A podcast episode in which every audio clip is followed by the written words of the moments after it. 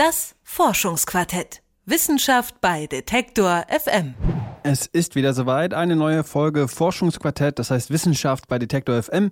Mein Name ist Lars Hendrik Setz und in der vergangenen Woche hier im Podcast haben wir noch über das Auslandsjahr gesprochen, also wenn Schüler ins Ausland gehen, um dort ein Jahr oder ein halbes Jahr lang die Schule zu besuchen.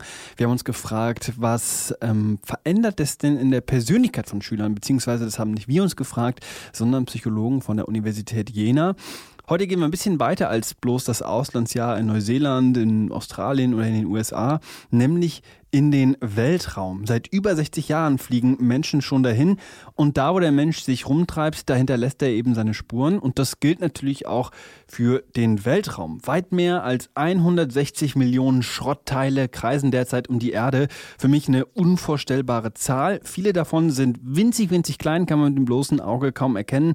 Andere wiederum sind so groß, dass sie verheerende Schäden anrichten könnten. Denn neben den Schrottteilen kreisen ja noch etliche Satelliten oder die Raumstation ISS um unsere Erde. Wie man das Problem lösen könnte, das erforschen Wissenschaftler auf der ganzen Welt. Einer von ihnen ist Manuel Metz. Er ist Experte für Weltraummüll am Deutschen Luft- und Raumfahrtzentrum.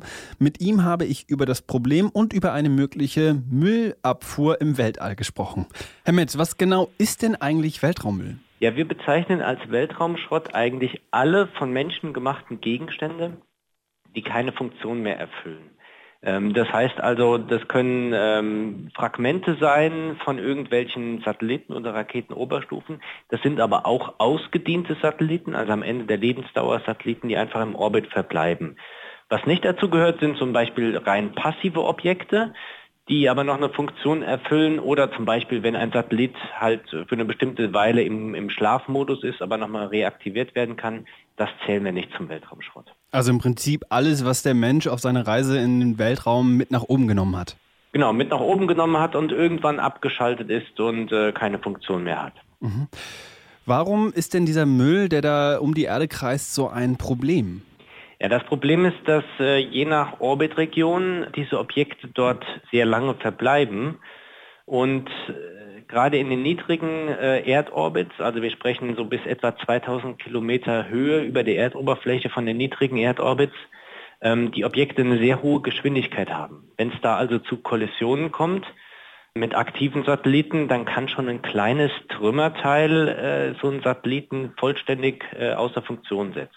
Die Zahl, die da im Umlauf ist, die lautet um die 166 Millionen Schrottteile. Sind die alle gleich gefährlich? Die sind durchaus sehr unterschiedlich gefährlich. Also diese Zahl 160 Millionen oder 150 Millionen, ähm, das ist auch nur eine statistische Zahl, äh, die man aus statistischen Modellen ermittelt hat. Und damit äh, meint man alle Objekte, die größer sind als ein Millimeter. Diese Millimeterobjekte, die können zum Beispiel Solarpaneele beschädigen oder die können auch wissenschaftliche Instrumente beschädigen, aber die würden noch nicht zu einem Ausfall führen. Das wird erst ab Objekten so ab einem Durchmesser von etwa einem Zentimeter. Dann wird es wirklich kritisch, wenn so ein Objekt einen Satelliten trifft und trifft zum Beispiel eine, eine wichtige Elektronikbox oder einen Tank oder ähnliche Strukturen, dann kann es wirklich gefährlich werden. Das kann zu einem Totalausfall von einem Satelliten führen. Und wenn wir dann noch zu größeren Trümmern gehen, so ab etwa 10 Zentimeter im Durchmesser oder kleinere Satelliten, wenn die miteinander kollidieren, also wenn Satelliten untereinander oder mit solchen größeren Trümmern kollidieren, dann kann es zu einer sogenannten katastrophalen Kollision kommen. Das heißt, die Energie, die in dieser Kollision steckt, die ist so groß, dass ein Satellit durch die Schockwelle, die durch den Satelliten läuft, vollständig zerstört wird und in Tausende von Trümmern zerschlagen wird letztendlich. Hat es solche Fälle denn schon mal gegeben, wo dieser Weltraumschrott wirklich für Probleme gesorgt hat oder für eben solche katastrophalen Kollisionen? Ja, es hat tatsächlich einmal bisher so eine katastrophale Kollision gegeben von zwei noch intakten Objekten. Ich sage bewusst intakt, weil das eine war abgeschaltet, war ein abgeschalteter Satellit, ein russischer Satellit. Und das andere war ein Iridium-Satellit. Und die sind im Februar 2009 sind diese beiden Satelliten miteinander kollidiert. Und das hat tatsächlich damals äh, zu einer sprunghaften Anwachsen der Zahl der Trümmer geführt von mehreren tausend Objekten, die wir heute noch im, im Orbit finden und die noch für viele Jahre dort bleiben werden. War man denn in Sachen Müllentsorgung im Weltraum vielleicht in den vergangenen Jahrzehnten ein bisschen zu nachlässig, wenn man über so eine hohe Zahl wie jetzt 150 bis 160 Millionen Teilen oder sogar darüber spricht? Ja, man, das ist wie, wie bei vielen Ressourcen, die der Mensch so nutzt. Äh, am Anfang hat man gedacht, naja, der Weltraum ist groß, der Weltraum ist weit, äh, die Raketenoberstufe oder der Satellit, den ich da zurücklasse, das stellt kein Problem dar.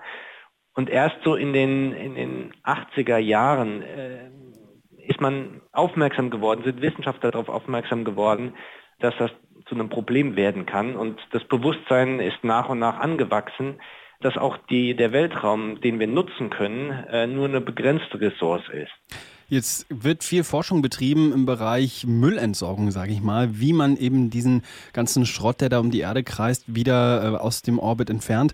Was sind denn das für, für Müllentsorgungstechniken, die da im Weltraum für ein bisschen Ordnung sorgen könnten? Es gibt verschiedene, verschiedene Ansätze, wie man Müll tatsächlich entfernen kann. Im Wesentlichen geht es erstmal darum, große Objekte aus dem Orbit zu entfernen. Die großen Objekte deswegen, wenn ich da einen, einen schweren Satelliten habe, sagen wir mal, einige Tonnen schwer und der getroffen würde, dann ist klar, äh, wenn das eine katastrophale Kollision ist, entstehen sehr viele Trümmer. Also man will diese Zielscheiben, will man quasi aus dem Orbit wegbringen. Das macht man am besten, indem man die auf irgendeine Art und Weise einfängt. Ähm, und da gibt es eben dann verschiedene Möglichkeiten. Die eine Möglichkeit ist, man wirft zum Beispiel ein Netz äh, um diesen Satelliten herum. Das ist jüngst auf einem Experiment auch von der ISS gestartet, äh, getestet worden oder man benutzt eine Harpune, um diesen Satelliten zu fixieren. Und die andere Möglichkeit ist eben, dass man in irgendeiner Art und Weise einen robotischen Arm hat, der einen Satelliten greifen kann und dann fixieren kann. Und dann müsste man eben in dem zweiten Schritt ein Antriebssystem haben, was dann dafür sorgt, dass dieser Satellit aus dem Erdorbit dann entfernt wird. Das ist ja nicht die einzige Möglichkeit, die derzeit erforscht wird. Äh, es gibt außerdem die Möglichkeit, mit Plasmastrahlen den Müll quasi zu entfernen. Wie funktioniert das? Es gibt noch Ideen oder Untersuchungen, wie man Satelliten quasi kontaktlos bewegen könnte. Und da gibt es halt eben Überlegungen, ob man nicht einen Satelliten in die Nähe des Zielsatelliten bringt und dann zwei Triebwerke hat. Das eine Triebwerk, was in Richtung des Satelliten feuert oder äh, gerichtet ist und das andere in die entgegengesetzte Richtung. Also dass die Schübe sich ausgleichen, aber man den anderen Satelliten, die man entfernen will, quasi anpustet mit dem Abgasstrahl und so die Geschwindigkeit verändert. Der Nachteil ist dabei, dass das sehr viel Zeit brauchen wird, weil man kann dafür keine, keine sehr starken Triebwerke nehmen. Man müsste dafür elektrische Triebwerke nehmen, die nur einen geringen Impuls übertragen. Und ähm, man kann auch damit keine wirklich kontrollierten äh, Wiedereintritt letztendlich steuern. Also wenn ich ein großes Objekt entfernen will, dann will ich natürlich auch kein Risiko am Boden erzeugen, kein zusätzliches Risiko. Deswegen müsste ich bei einem großen Satelliten schon einen kontrollierten Wiedereintritt vornehmen. Und das kann ich mit so einer kontaktlosen Mission eben nicht gewährleisten. Mhm. Mit der Forschung, die derzeit betrieben wird und die Entwicklungen, die da in Gange sind, was glauben Sie denn? Kann man schon irgendwelche Prognosen abgeben, wann die Atmosphäre von einem Großteil dieses ganzen Schrotts wieder befreit sein wird? Also ich glaube wirklich, befreien werden wir mit diesen Maßnahmen den Erdorbit nicht. Das Einzige, was wir eben tun können in absehbarer Zeit, ist Hochrisikoobjekte, also solche Objekte, die A, eine hohe Masse haben, also damit viele Trümmer potenziell erzeugen können und auf bestimmten Orbits sich befinden, die einfach ein höheres Risiko haben, zu Kollisionen zu führen, dass man solche Objekte gezielt entfernen wird. Mit den anderen Satelliten oder den anderen Trümmern wird man auch über die nächsten 100, 200 Jahre einfach noch leben müssen. Man, man wird in absehbarer Zeit, glaube ich, nicht alle Objekte aus dem Orbit entfernen können. Im Weltraum kreist der Schrott. Was man dagegen tun kann, das hat mir Manuel Metz erklärt, Experte für Weltraummüll am Deutschen Luft- und Raumfahrtzentrum.